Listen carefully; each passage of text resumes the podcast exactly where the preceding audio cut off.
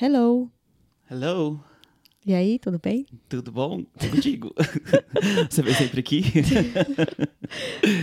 Ai, meu Deus. Gente, oi. E vocês? Vocês estão bem? Como é que vocês estão? Vocês aí do outro lado Do mundo. do mundo, do microfone, sei lá eu, eh, seres espaciais que não existem. Imagina que engraçado, é o outro lado do mundo que a gente tá falando. Pois é, pois é. Então, calma, vamos começar do começo. Eu sou o Rodrigo, pra quem não me conhece, hello. Essa é a minha excelentíssima, maravilhosa gata Ninguém te esposa. vê, mas eu sou a Lina, sim. É, eu tô apontando pra ela assim como se vocês estivessem vendo.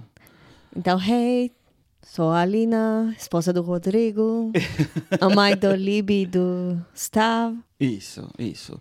A gente é, mora em Israel, Não É, em Jerusalém. não em Jerusalém. Porque sempre as pessoas falam, Israel, sou de Jerusalém. Não, não sou de Jerusalém. Não, é, a gente mora numa cidadezinha chamada Nofa Galil, aqui no norte do país. Do lado de Nazaré. do ladinho de Nazaré. É, mas eu sou brasileiro, nascido e criado em Blumenau, Santa Catarina, aí meus blumenauense. Respect. e a gente é, tem pensado e conversado já sobre fazer um podcast em conjunto já faz um tempão, né, Ali? Sim. A gente, eu, eu já fiz é, um podcast sozinho.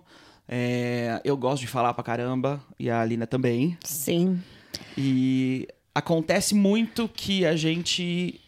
Quando a gente tá assim no nosso tempo, só nós dois, a gente sai num datezinho, num encontro, a gente conversa um monte. A gente tem né, algumas conversas assim bem interessantes. É, ah, deixa eu fazer um parênteses aqui e explicar pra todo mundo que tá nos ouvindo pela primeira vez, que não nos conhece, é, o sotaque lindo, maravilhoso que vocês estão Ah, ouvindo da Alina. Então deixa eu me Ah, por favor. introduce myself, vai. como Please, go falar. ahead. Vai, me apresentar. Me apresentar, sim. Então eu vou falar muitas vezes. Me lembra como falar em português. Mas sou a Alina, sou ucraniana. Mas, Ucrania. mas eu moro em Israel a minha vida inteira. É... Não, calma. Você não é ucraniana, você nasceu na Ucrânia, mas você é israelense, vai. Sim, mas Ok. eu nasci lá, então Claro. também vai, ucraniana. Ótimo. E casei com um brasileiro, então é assim, das nações. É, Né? A gente é uma bagunça, basicamente. Sim. É... Esqueci o que eu queria me apresentar. Explica o sotaque. Ah, então, eu falo quatro línguas: russo, hebraico, inglês e português. Aprendi português por causa do meu marido. Eu... Antes que a gente casou, antes que a gente tava no em, em relacionamento. Desculpa, eu também tô gripada, então meu nariz tá entupido. Em um relacionamento. Sim, então eu me apaixonei por ele e eu queria aprender português. Mas não só por causa dele, eu sempre amava o Brasil, sempre tinha assim uma paixão de conhecer. E daí conheci um brasileiro assim, gatão, aqui em Israel. E tinha uma, um motivo para aprender português, então por isso o meu sotaque. E o resto é história, gente. É isso. Então, tipo, a gente, é, a gente conversa de tudo. Nós somos casados há 10 anos. A gente tem é, dois filhos. Em alguns dias, 10 anos. 10, é, 10 anos daqui a uns diazinhos, é verdade. Mas quando vocês estiverem ouvindo esse podcast, nós já vamos ser É, casados há 10 anos. Provavelmente. Nosso aniversário de casamento é dia 15 de janeiro. Se quiser mandar presente, depois eu passo o endereço, não tem problema. É, a gente tem dois filhos. Tem um, um menino que chama Stav, de 4 anos, que é a alegria da nossa vida. É um cara fenomenal, meu amigão, é, super cheio de personalidade, de vontades, engraçado pra caramba, ama o Jackie Chan é, e tudo mais. E o Sonic e o Spider-Man. E os carrinhos dele. E os carrinhos, meu Deus do céu, a vida inteira é carrinho. E agora a gente tem uma menina de dois meses e um pouquinho. Quase chama, três. Quase três meses. Que chama Lib. Lib em hebraico significa meu coração, porque realmente ela é o meu coraçãozinho batendo fora do peito. É, que é uma doçura de bebê. A gente já passou por tanta coisa junto. E se vocês nos acompanharem aí na nossa jornada podcastica, vocês vão ouvir Mesmo um pouco das se nossas. não, tem algumas pessoas que sabem da nossa história e tem É, uai, algumas claro. que não. Al- Alguns, alguns conhecem a gente já há mais tempo, já né, vem seguindo, acompanhando a gente nas redes sociais e tal.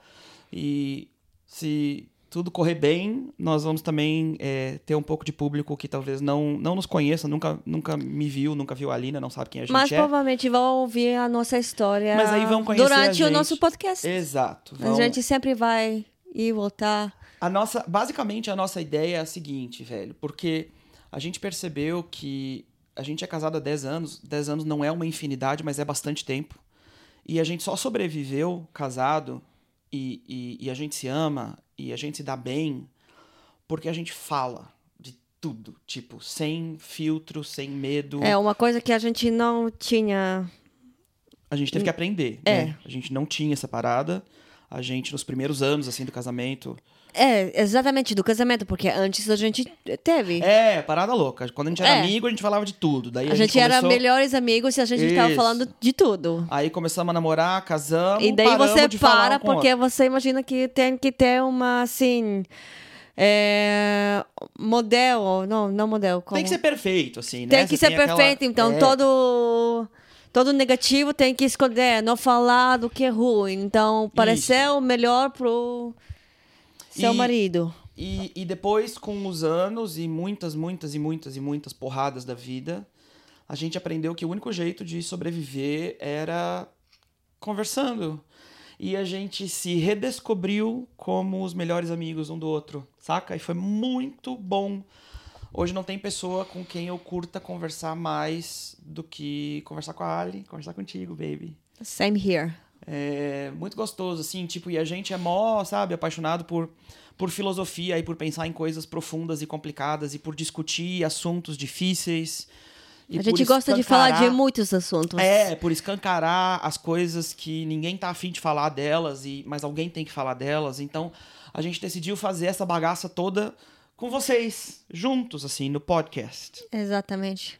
Então a gente vai falar de tudo e, e por favor não pega não leva um lado porque a gente vai falar tudo que a gente pensa de política, de história, de Bíblia, de filosofia, de religiões, de relacionamento, família, Isso. de não sei o que mais. Não sei, também não é de música, vai. De whatever. business, high tech, Qualquer tudo que coisa. vai que vai o na que cabeça. der na telha. É. Todo mundo diz que para começar um podcast você tem que escolher um nicho e ficar só nesse nicho. É, Aqui não vai ter. não vai rolar. Na nossa cabeça tem coisa demais. Fazer o quê? Vai ser a nossa conversa. Como a Isso. gente geralmente volta à noite, depois de trabalho, a gente conversa. Como foi o seu dia? Ah, sabe o que eu pensei hoje? Tá, tá, tá. Assim que vai ser. Sabe Exato. o que eu pensei hoje? Exato, exato, exato. Essa é a ideia. A gente quer basicamente trazer vocês junto conosco num date nosso, sem coisas inapropriadas, crianças. Sim. Ok? Só nós aqui, tá bom? É, às vezes assim. Às vezes uma coisinha inapropriada É. aqui e ali também pra ser legal, né? Porque, pô, ninguém é de ferro, tá bom.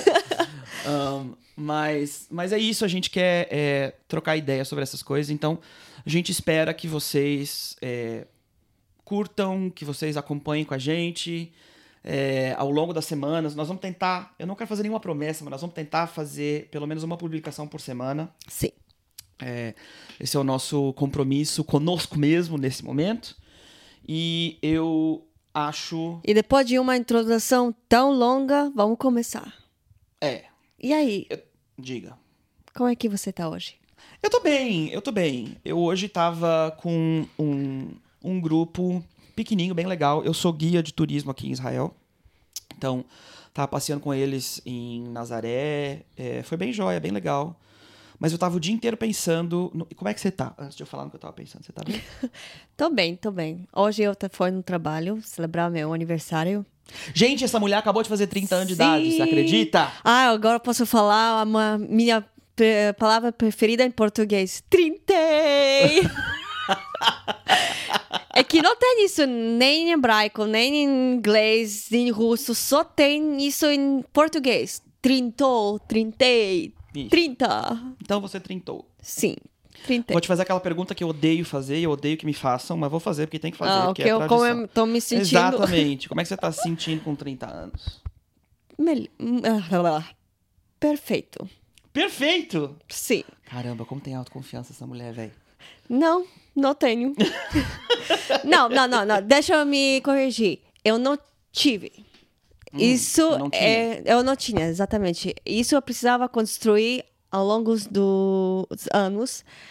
E hoje eu tô, eu acho que eu sou minha melhor versão Hum, de quem eu sou hoje. Eu, eu, eu me amo. Eu Hum. nunca poderia falar isso antes. Eu me amo como eu tô hoje. Eu gosto e eu sei que eu vou melhorar ainda. Eu sei que eu não sou perfeita. Não acho que eu tô perfeita, mas eu me sinto perfeito hoje. Mesmo que eu tô um pouco gripada, mas estou sentindo muito bem. Cara, que parada poderosa dizer isso, né? Tipo, quando você falou assim, eu me amo, eu, eu até levei um susto. Porque Sim. é uma coisa que tem tanto, tanto impacto. Eu não sei quando que foi a última vez que eu parei e disse, sinceramente, eu me amo. Sinceramente. Eu nunca fiz isso. Eu sempre achava uma coisa ruim dentro de mim. Sempre eu achava um defeito. Sempre eu sempre não me gostava. Sempre eu olhava para as outras pessoas e pensava queria ser assim, queria ser assim. E hoje, eu, depois de tantas falhas, depois de tanto assim coisas ruins e depois mesmo que eu tô hoje não tô perfeita, não tem muitas coisas que eu ainda quero fazer e eu vou fazer, mas eu me amo. Eu posso olhar é, mirror No espelho. no espelho e falar, meu, eu me amo, eu gosto como eu, meu minha aparência, aparência. Aparência, aham. Eu gosto o que tá, tá dentro, eu gosto eu gosto dos meus amigos, mini- meu círculo de amizade, gosto do meu marido, gosto da minha, minha família. Eu eu amo aonde eu tô. Tá, eu acho que isso aqui se relaciona perfeitamente com a parada que eu passei o dia inteiro pensando Então nela. diga, diga, conta. Então, deixa eu, deixa eu falar. Deixa eu avisar pra vocês desavisados que estão me conhecendo agora que eu sou meio nerd da vida, assim, né? Eu tenho umas ideias meio, meio, meio maluca e eu, eu gosto muito de estudar e tudo mais. Eu tô atualmente na faculdade estudando psicologia e antropologia. E no contexto da minha, da minha faculdade, da aula de antropologia nessa semana, a gente teve que ler um- um- uma publicação científica de uma antropóloga israelense chamada Nurit Bir David. E essa mulher é uma malucona, assim, tipo. Só falar uma coisa, você falou tantas palavras agora em português que eu não, entendi, mas graças a Deus eu sei sobre o que você tá falando. Tá, então, essa antropóloga israelense, Nurit Bir David é o nome dela, ela estudou, ela foi, em 1979, ela foi para o sudoeste da Índia e estudou vários povos de eh, hunter-gatherers, como é que diz isso? Aquelas, aquelas tribos, assim, que caçam e coletam da natureza, que não são agricultores, não sabem nem fazer agricultura ainda, é, e, e estudou basicamente como que funcionava o relacionamento deles com o mundo natural e tudo mais. Hum, O- a, a, a publicação científica é mega profunda e técnica, e eu não vou falar disso aqui no podcast, porque vai todo mundo desligar e me chamar de, de chato. Mas tem uns detalhes muito interessantes aqui. Ela estudou, basicamente, três povos diferentes, que vivem na mesma região geográfica, que tem é, culturas relativamente parecidas, que têm até línguas relativamente parecidas. Um deles, um desses povos se chama Nayaka, o outro povo se chama Beti e o outro povo se chama Mulukurumba. Ok? Nomezinhos legais. Mas olha que loucura. Ela, ela basicamente fez uma comparação entre um povo que é o Nayaka e os outros dois que são o Beti e o Mulukurumba. Ok? A, a tese básica dessa publicação é o, o, o resultado que a visão que uma sociedade tem a respeito do seu ambiente, Oh, gosto o disso. resultado que a visão que uma sociedade tem a respeito do seu ambiente na vida econômica, na vida social, em, em tudo. Então, olha só, na, na, na pesquisa dela, ela viu o seguinte, que a principal diferença entre o povo Nayaka e os outros dois povos lá, o Beti e o Mulukurumba, é que o povo Nayaka eles viam a selva em volta deles, o jeito de descrever, na língua deles, o jeito de descrever a selva era com uma linguagem de, de chamar a selva de pai ou de mãe. De enxergar o ambiente em volta deles como a gente enxerga um pai, como a gente enxerga um progenitor Ok. que tá sempre é, disposto a dar, a prover, a alimentar, que não espera nada em troca. Uhum. Que igual a gente tem dois filhos. Sim. Os nossos filhos podem, o Stave às vezes tá, tem quatro anos de idade, ele tá naquela fase que às vezes ele tem aquelas crises que dá um catiripapo assim, ele grita, chora, esperneia, se joga no chão, dá vontade de sair correndo e gritando, mas a gente não sai correndo e gritando, a gente alimenta ele, ama ele, abraça ele, faz tudo o que precisa. Sim. Porque o amor de um pai em relação ao filho não é condicional, não depende de nada. E deixa eu falar, as- geralmente os filhos fazem isso só porque eles querem a nossa atenção e a gente não deu antes desse Exato. kiritiripapo, como não fala. Catiripapo. Kiritiripapo. Ai, muito bom. É. Exato, exato. Então, esse um povo via a selva, via o ambiente em volta deles como um progenitor, como um pai ou como uma mãe, como, como um, um lugar que onde tem abundância, que nunca vai ter falta, e sempre que tem alguém com fome, Sim. a selva dá para eles de comer, ok? Os outros povos viam a selva como um ancestral. Sabe o que é um ancestral? Avkodmon, em hebraico. Ah, ah, tá. Gente, às vezes eu vou ter que explicar coisa em Sim, hebraico porque pra ela foi uma entender, tá? palavra que nunca ouvi antes. Então, os outros povos viam a selva como um ancestral, Uhum. como um Avkodmon.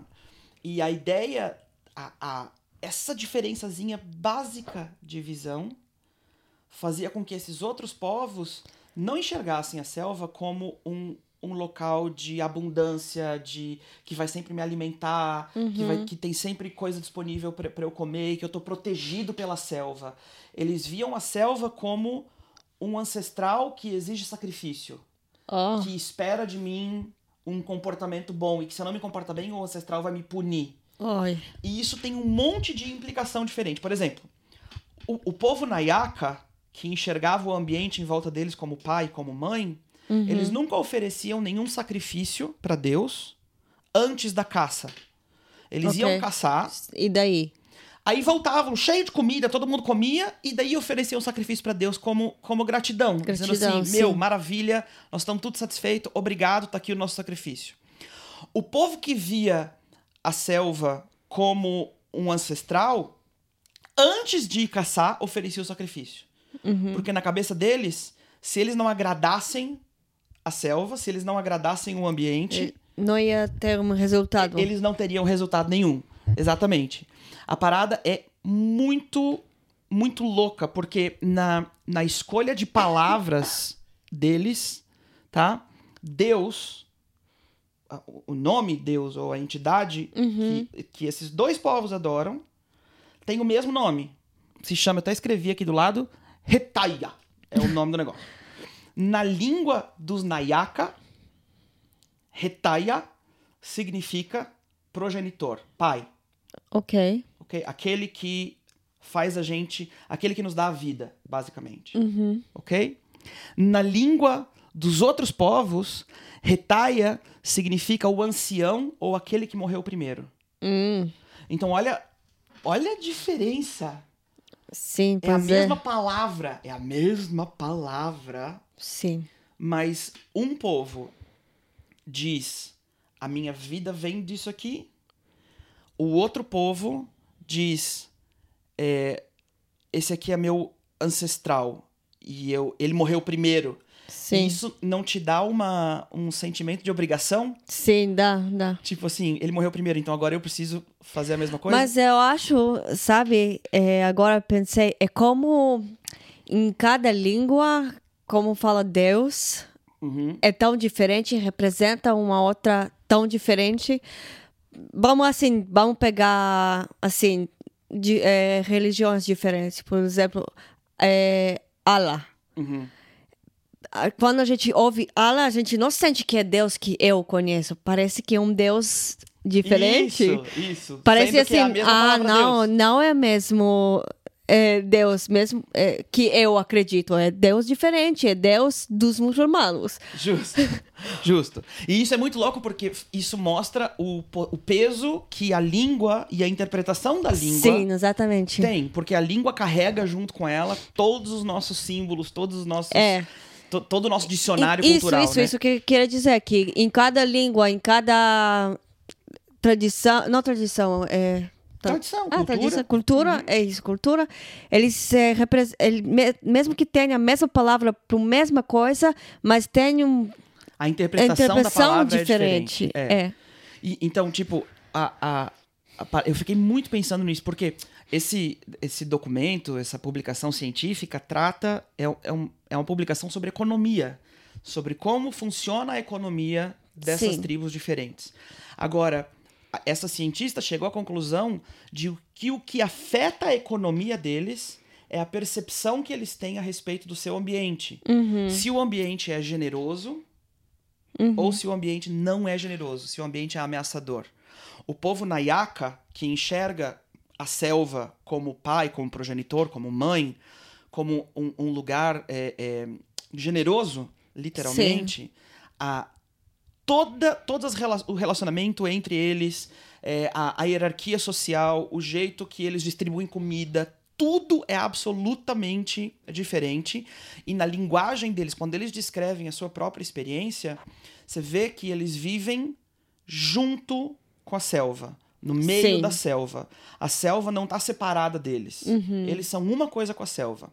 Os outros povos que, que veem a selva como um, um ancestral, que exige sacrifício, que exige um monte de coisa, eles, ah, quando eles descrevem a vida deles, eles, eles dizem que eles vivem não junto com a selva, não dentro da selva, não do lado da selva, mas que eles vivem apesar da selva. Hum, Que eles sobrevivem à selva. uau. E eu fiquei pensando, cara, isso aqui é a história da minha vida. Sim. É a história da nossa vida, velho. Pensa. Sim, sim. Porque a maior revolução, acho que pra gente, é, em termos de tudo, aconteceu quando a chavezinha virou na nossa cabeça e a gente entendeu que o mundo não tá tentando nos matar. Ai, meu Deus. Não é? Sim. Tipo, quando de repente você para e pensa assim: oh, pera, o, o meu, a minha selva, o meu ambiente, Uhum. na verdade, é um. Ele é generoso. Sim. Tem, tem recurso suficiente pra todo mundo. Eu não. Meu, é muito mindset, como chama? É- é exatamente uma questão de mentalidade. Mentalidade. é- Quando, assim, tudo muda, assim, você entende diferente, meu, é difícil voltar para trás. Eu, eu lembro até hoje, eu não vou contar toda a história, mas como em um segundo, assim, tudo mudou, tudo. É. A nossa conversa lá em Balneário Camboriú, Sim. que a gente tava sentado na praia no meio da noite, que a gente tava conversando, conversando, e de repente assim, meu Deus, entendi tudo diferente. Exato, é. Tipo, na, na nossa experiência pessoal, parece que foi como um. Alguém acendeu a luz, assim, Sim, e de repente a gente conseguiu parar de enxergar o mundo como se o mundo fosse hostil. uhum. Porque. E o mundo aqui, eu tô dizendo, de novo, eh, tem que ter cuidado com as implicações linguísticas das coisas, porque tem gente que tá me- nos ouvindo que ouve o mundo e pensa numa coisa. Ah, tem gente sim, que ouve o sim. mundo e pensa em outra coisa. O que eu tô querendo falar no mundo, eu tô falando do ambiente onde nós estamos. Gente, tentam ser mais aberto possível, É. não pensar mundo assim secular, mundo sei lá, Isso, não a sei. gente, não, a gente não tá falando em termos de secularismo, religião, nada. Nós estamos falando da vida, da vida. Sim. De se acordar, ir pro trabalho, da tua família, de quem você tá perto de você, eh, eh, das coisas que você faz, das tuas tentativas. Se a gente entra nessas coisas todas com uma expectativa de que essas coisas são hostis a Tentam nós... não definir nada assim na cabeça de vocês. Tentam assim ser abertos. Exato. Então, se a gente entra nessas paradas todas, na vida do dia a dia, com um pensamento de que a, a vida é meu ancestral, tipo assim, Uhum. de, que, de que a selva em volta de mim exige o meu, o meu sangue, o meu sacrifício, que ela tá sempre braba. Ai, outra coisa louca. É, é... Ah, não, eu já falei isso, que o nome de Deus, Assim. o nome de Deus na- nessa, nessa língua, uma língua interpreta o nome de Deus como pai e a outra língua interpreta o nome de Deus como ancião. Isso é muito diferente. Oh, queria cara. também dizer, quando você estava falando, sabe como você ouve o nome Deus? A gente sempre vai, assim, pensar na nossa cabeça, imaginar um, assim, um homem com eh, beard, Barba. barba, assim, bem longa, uma pessoa tão bravo que sempre quer te punir para cada coisa que você faz ruim. E eu lembro também quando fez aquele clique na minha cabeça de entender Deus não é assim Sim. que mudou. E quando também você faz aquele clique, Deus não é só aquele que quer que você sacrifica tudo que você faz, tudo que te punir. Por Isso. cada vez, por cada coisa que você faz. Que Deus é. É muito. Exato, é, exato, exato. E, e a mesma coisa em relação à vida, em relação a tudo. Então, eu, cara, eu tava lendo isso essa semana. E, de novo, é um tratado sobre, sobre economia, saca? Não tem nada a ver com espiritualidade ou com bababá. Mas eu relacionei demais e fiquei pensando, meu Deus, cara, É que tudo se conecta. tudo se conecta. E essa justamente é a tese central desse tratado. Que a cosmovisão básica, a concepção de mundo básica que esses povos têm, é o que define como que todo o resto das coisas vai funcionar. Como que as famílias funcionam. Por exemplo, a tribo que, que é, enxerga o mundo em volta deles como pai, como uma, uma, um ambiente generoso, eles conseguem enxergar todos os companheiros da tribo como irmãos. Hum, Todos os, a, a palavra para descrever é, homens, ok? Homens mais velhos, por exemplo, quando uma criança fala com um homem mais velho, a palavra que ela usa é pai pequeno. Ah, uau. Uma mulher mais velha, a palavra que ela usa é mãe pequena, Hum, ok? Muito louco. sim. Porque eles se veem como uma uma família. Quando eles descrevem o mundo natural, por exemplo, eles veem uma montanha, eles chamam a montanha de mãe grande. Uau. Então, para eles é uma coisa só. E o fato de ser uma coisa só permite que eles vivam em um em um em uma realidade aonde é, entre essa tribo não tem guerra, todo mundo todo mundo vive E na harmonia. em harmonia, exatamente. Agora, eles são uma tribo de caçadores e coletores que vivem no subcontinente da Índia em condições super difíceis. Não estou comparando de jeito nenhum com as nossas facilidades do mundo moderno. Não estou Sim. dizendo que seria né, melhor viver como eles, claro que não. Mas estou falando que o, o conceito por detrás do negócio é fascinante, cara. Mas é interessante de, às vezes, de pegar essas, assim, é, como chama essa palavra em português? Esse signon, Ah, esse estilo. esse estilo de vida, de ver as outras pessoas, assim, como uma palavra que mais perto de ti, assim. Exato. Que nem pai, mãe, pai grande, mãe grande. Exato, é. Dá uma, assim, visão pra vida diferente, mais, assim, harmônica. Harmônica? Harmônica. Harmônica. harmônica. Outra coisa, quer ver, ó? Quando eles caçam, tá? Todo mundo se junta, caça, traz o animal pra, pra tribo. Quem, quem come? Que parte cada um recebe? Quem come mais, quem come menos? Todo mundo come igual. Abre o animal, assa o animal, todo mundo senta em volta da mesa e come. Nas outras tribos, tem mais de 112 regras diferentes Nossa. pra pra dizer assim: o cara que viu o animal primeiro recebe a parte de trás da orelha. O cara que a flecha dele matou o animal recebe a parte da costela. O cara que limpou o animal. Tudo é um, um salário pelo teu esforço. Ao invés de ser um presente que você recebe de graça porque o teu ambiente é, é generoso. E pra mim, eu acho que essa. Até o que você tava falando no começo do podcast, de, de dizer assim: eu me amo, eu tô bem, eu fiz 30 anos, eu me olho no espelho e eu me sinto bem. Eu acho que isso é, a, é, um, é uma expressão dessa mentalidade. Saca? Dessa mentalidade de Uhum. entender que o mundo não tá contra mim, Sim, que o mundo não tá tentando me matar, sim. que Mas isso eu preciso dizer pra mim todos os dias. é, é um Por- exercício. é, porque hoje eu me sinto bem, amanhã vou de novo me sentir que talvez alguém olhou pra mim assim, diferente, talvez não sou assim tão linda. Ou, ou a gente lembra que a gente estava conversando com da traumas da nossa não infância da quando você eh, fecha os seus olhos, o que o que você vê primeiro sobre você? Ah, sim, a gente tava conversando sobre esse conceito. Nós vamos falar disso mais, talvez, num podcast Sim, mas é- posterior, porque isso é um assunto enorme. Mas a, a ideia da, da nossa sombra, né? Tipo assim. Ah, da nossa som, a- isso. a- quando você fecha os olhos imagina a- a- quem é o Rodrigo ou quem é a Alina, de quem o Rodrigo ou a Alina tem mais vergonha. Quais são, tipo, as, as piores coisas a nosso respeito, que a gente não quer que ninguém saiba, né? Sim, então, às vezes eu preciso lutar dessas sombras que eu tenho dentro de mim. Por exemplo, exemplo eu vou dar para as pessoas. Eu quebrei meus dentes quando eu, eu tinha 9 anos.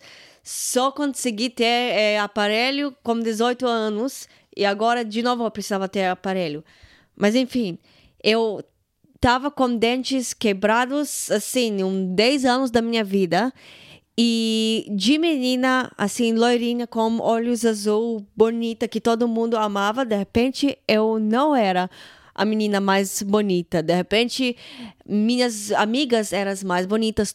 Todas as pessoas, assim, ao meu redor só eram meus amigos por causa que queriam ser amigos dos meus amigos, tipo assim, porque eu sempre era amiga dos assim pessoas populares, é, populares e quem queria assim chegar perto dessas pessoas precisava passar dentro, não dentro, a, a- Através. através de mim.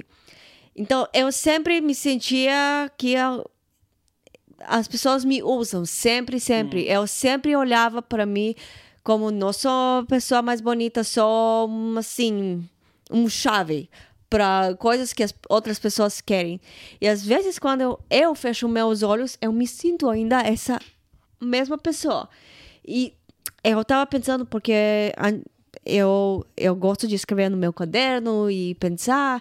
E antes que eu eh, trintei, amo essa palavra, eu tava escrevendo para mim, lembrando todas essas coisas. E eu tava assim, eu sei que tem ainda pessoas que fazem isso comigo hoje, mas eu sei que tem hoje pessoas ao meu redor que querem que querem meu é,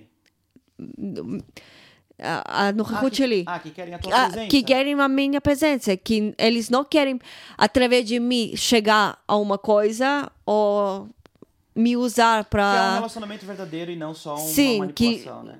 Que as pessoas me gostam, que as pessoas realmente acham que eu sou bonita, que eu sou é, sábia, que eu sou sus- sus- Bem-sucedida. bem-sucedida. Mesmo que hoje eu não preciso que alguém pense sobre mim isso para eu acreditar, mas primeira vez na minha vida eu acredito nessas palavras. Ah, e é- isso aqui é, é parte. to- toda essa, essa, essa teoria ou esse pensamento em relação à nossa sombra é, vem em, em grande parte é, de, um, de um psicólogo chamado Carl Jung. Ele. É, parte da tese dele é que. O Rô vai mais- falar muito sobre teses. Fazer o quê? Ih, fazer o quê? Mas parte da, do pensamento dele é que, tipo assim, você pode fugir da tua sombra a vida inteira. Quanto mais você foge dela, mais presente na tua vida ela é. Aí você pode parar de fugir e dizer assim: o mundo é seguro o suficiente para minha sombra ser bem-vinda. Sim. Então, a minha sombra tem parte da minha vida, tudo bem. É, ela, ela pode estar aqui, eu não tenho, eu não tenho vergonha dela mais, porque eu entendi que o, o ambiente em volta de mim é seguro, tá tudo bem. E eu tô, e isso aqui é uma, é uma, é um conflito, eu acho, é, um, é uma dificuldade, porque tipo, agora alguém pode estar ouvindo dizendo assim, tá, mas o meu ambiente não é seguro. Isso, então eu queria dizer Hum. agora, mesmo que teu ambiente não é seguro, Você precisa não ter medo da sua sombra. Sabe? Você entendeu porque eu vou falar Totalmente. Deixa eu explicar. Porque eu tô falando de novo. Minha sombra, de novo, essa é aquela menina que as pessoas usam. Hoje, de novo, quando eu tava escrevendo no meu caderno e pensando, mesmo aquelas pessoas que me usavam, que me feriu, mesmo as- aquelas pessoas que hoje eu posso olhar, meu, é dói quando eu olho para trás, mas mesmo no mesmo tempo, quando eu olho para trás, essas pessoas eram um- uma chave na minha vida. El- eles fizeram esse dor, esses pequenos momentos na minha vida que naquela época eu sofria, eu chorava, eu tava assim, por que eu não mereço assim essa atenção? Hoje eu penso, meu, eu agradeço essas pessoas porque eu sou hoje quem eu sou hoje porque passei Exato. por isso. Exato. Como essas pessoas. Então, se eu tô entendendo direito o que você tá falando, Que eu não tenho medo da minha, minha sombra. certo, isso eu entendi. Mas eu tô entendendo o que você tá falando, a diferença entre se sentir ameaçado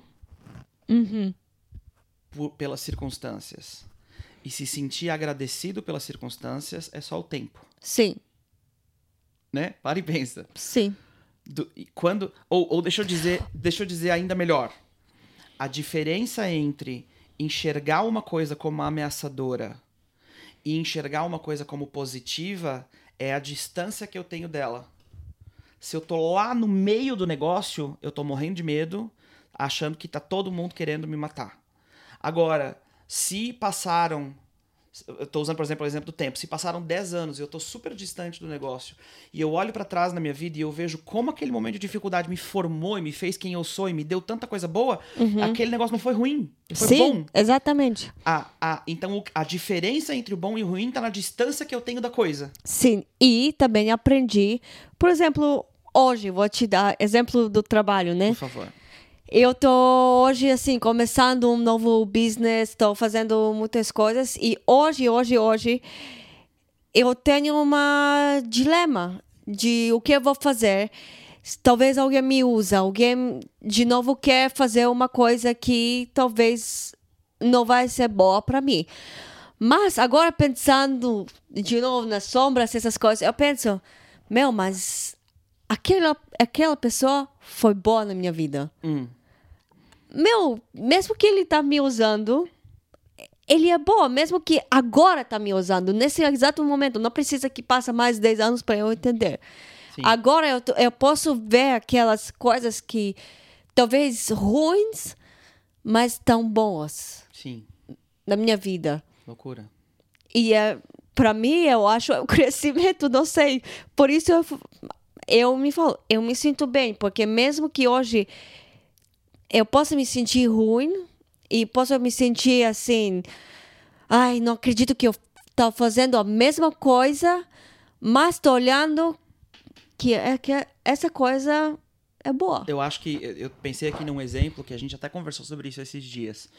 Ah, Porque agora nós somos casados há quase 10 anos. Daqui a uns diazinhos vai fazer 10 anos. E 10 dez- dias. É, daqui a 10 dias. E 10 anos é muita coisa. Sim. É pouca coisa ainda, mas é muita coisa. E Em nosso tempo, é 10 anos é muita. é é muita coisa. E 10 anos coloca as coisas em perspectiva. Sim. Porque eu ouvi uma entrevista com a Michelle Obama, a, né? Michelle e o Barack Obama. Eles são casados há 30 anos, por exemplo. E ela falou um negócio que, né, ame os Obamas ou odeie os Obamas. Esse negócio que ela falou foi incrível.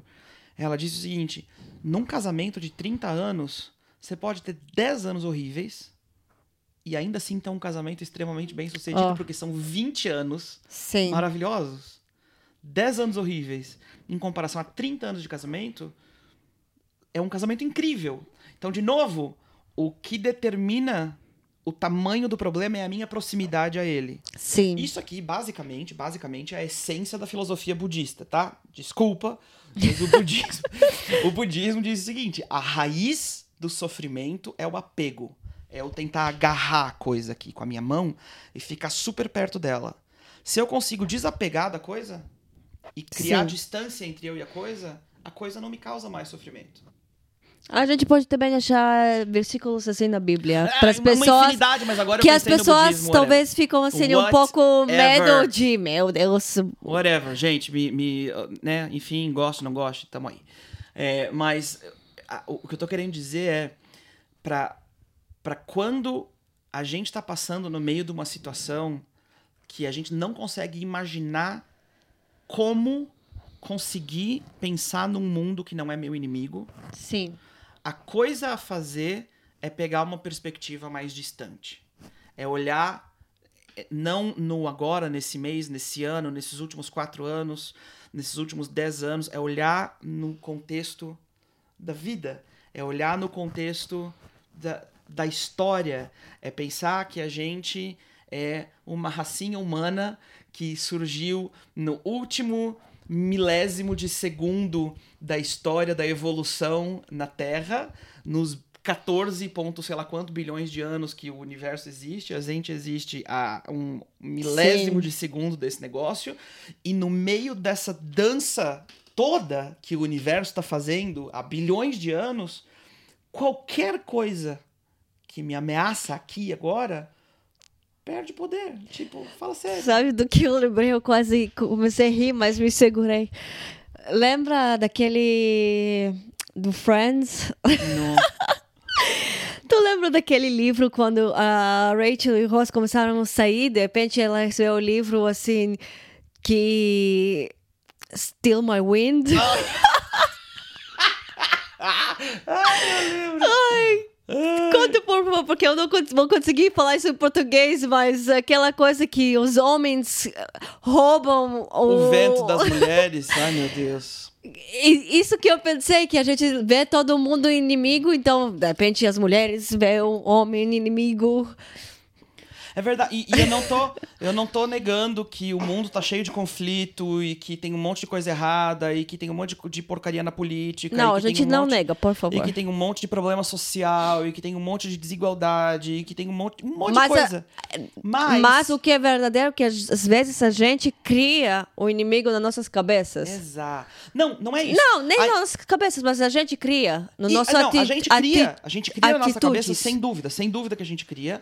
Mas o pior é que, ainda que eu não tenha criado o inimigo, eu posso tirar o poder dele, Sim, saca? sim. Eu, eu posso viver, tipo, voltando pra minha historinha das três tribos aqui, as três tribos viviam no mesmo território, com o mesmo clima, com a, mesma, a mesma vegetação, as mesmas condições, tudo, e ainda assim, vivendo exatamente no mesmo lugar, a experiência de vida delas era completamente diferente.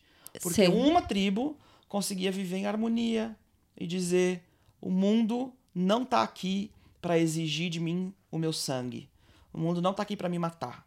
O mundo tá aqui para prover para mim. O universo tá aqui para me alimentar. O universo é meu pai. Deus é meu progenitor. Deus é meu pai. Deus é minha mãe. Deus tá aqui para me sustentar. Enquanto e, e- e você pode viver, ser vizinho da tribo que diz: se eu não agradar a Deus, ele me mata. Se eu não me esforçar e trabalhar até cair, eu vou passar fome. Se eu não sacrificar a minha vida familiar, a minha vida com os meus filhos, a gente vai à falência. Se eu não vou sacrificar, sacrificar meu dinheiro, Se eu não sacrificar o meu dinheiro, ah, por favor, não me mata, mas É, a eu- gente a- fez isso muito. É, né? Se, se eu não. se- enfim, uma infinidade de coisas. E eu acho que a, pos- a postura certa é voltar da caça, fazer um churrasco, sentar com todo mundo, comer, daí pegar uma bela de uma oferta e levantar ela para Deus e dizer: "Ô, obrigado. O, o universo, o universo é bom comigo. Muito obrigado." Ao invés de com medo pegar o que a gente não tem, tentar sacrificar para daí sair para uma vida bem-sucedida, porque isso não vai funcionar. Eu, você falou agora uma palavra que para mim foi assim maravilhosa, oferta. Se a gente trocar a palavra eh, sacrificação, Sacrifício. sacrifício pela oferta, meu, a vida parece muito mais linda. Tipo, imagina, eu não tô sacrificando, mas tô Oferecendo. oferecendo, tô dando porque eu quero assim, nem de receber nada de volta, mas quero oferecer, quero É. dar, quero assim, quero sentir bom nisso. E é isso que a gente sente em relação à família. Se parar pra pensar, tipo Sim. assim. é, o meu filho pode estar tendo o pior dia possível. Não é um sacrifício pra mim aguentar qualquer coisa dele. É um presente. É uma, Sim. é uma oferta. É, um, é uma coisa que me custa às vezes, É. mas que eu faço por amor, não faço por obrigação. Mesma coisa a gente faz com, com os irmãos, a mesma, sabe? A Sim. gente faz por, por amor, por vontade, porque Ou levantar durante a noite algum, muitas vezes pensar, meu, tô acabado, mas não é sacrifício. Ah, meu, sacrifício por primeiros anos de vida. Não. sim. É uma. Gente, eu não sei quem de vocês tem filho, mas você acorda de madrugada 500 milhares de vezes com o bebê, né? Agora a gente tá com a bebezinha pequena. Mas aí, cara, a nossa filhinha, você pega ela no colo, em 30 segundos ela para de chorar e olha na tua cara, e na hora que ela olha na minha cara ou na cara da Ali, ela abre um sorriso gigantesco. Que, véi, meu Deus. É, eu pensei, eu quase não dormi essa noite, mas eu levanto e eu penso, ai, vou... ela começa a chorar assim, um cho- chorinho assim pequenininho que ela quer comer, então vou dar a mamadeira para ela. E daí ela para, então tudo tudo volta assim, ser bem, assim, tão assim em paz. E mesmo que eu tô acabada de cansaço, eu queria dormir, mas do outro lado eu sinto assim, ai, que bom. Ela comeu, agora ela tá satisfeita. Então, agora eu posso voltar a dormir não pensar. Não sei, tem uma harmonia no, em tudo. É, é, é, é, é isso, é isso. Meu Deus. Olha como nós estamos falando de uma infinidade de coisas no primeiro episódio desse podcast. Pois é, tô olhando que já, o quê? Quase uma hora a gente tá falando. É, nós estamos já a 47 minutos, acho que nós vamos parar por aqui. Sim. Basicamente, a nossa conclusão de hoje é que o ambiente à nossa volta não é nosso inimigo Sim. e que até as coisas das quais a gente se envergonha a respeito de nós mesmos, elas têm lugar na nossa vida e que não dá para negar as dificuldades que a gente vive no dia a dia, mas o jeito de não sofrer por causa dessas dificuldades é a perspectiva, a perspectiva do tempo, a perspectiva da distância, a perspectiva da história. Essas coisas fazem ordem, colocam em ordem o nosso mundo interior. E se a gente conseguir sair daqui, sair desse quarto onde nós estamos gravando esse podcast, é, acreditando que a intenção do mundo à nossa volta, do universo inteiro à nossa volta, a intenção disso tudo é positiva, Uhum. acho que o resultado na nossa vida vai ser incrível. A gente já tem visto como é incrível. A gente tem que lembrar que a gente é, é uma coisa pequena de um ciclo da vida. Exato. E a gente só, para não ter toda essa drama na nossa cabeça, só tem que, assim, viver e enjoy it. Yes. Como falar? Enjoy it. Desfrutar. Desfrutar disso. Desfrutar de viver toda a nossa dia, cada dia, assim, acordando. Pode dizer em gratidão, em, assim, em, em paz dentro de nós. E se não tem, tudo bem. Deixa todo o sentimento, todo, tudo que tem em você agora ser. Um dos meus filósofos preferidos nesse momento é um cara que chama Alan Watts. Uhum. E ele tem uma frase que eu gosto muito. Ele diz o seguinte: The point of life is living. Sim. O ponto da vida, o, o, o, o objetivo da vida, o foco da vida, a, o sentido da vida é viver. E desfrutar. Exatamente. Exatamente. Então, meus amigos, nessa nesse pensamento filosófico elevado, a gente se despede de vocês e a gente se vê semana que vem. Voltem mais podcasts mais simples, não se preocupa. É, a gente às vezes vai falar de cozinha e comida e gato e cachorro e whatever, tá? Mas nós vamos falar do que nós estamos com vontade de falar. Sim. Então é isso. Um beijo. Beijos. Tchau. Tchau.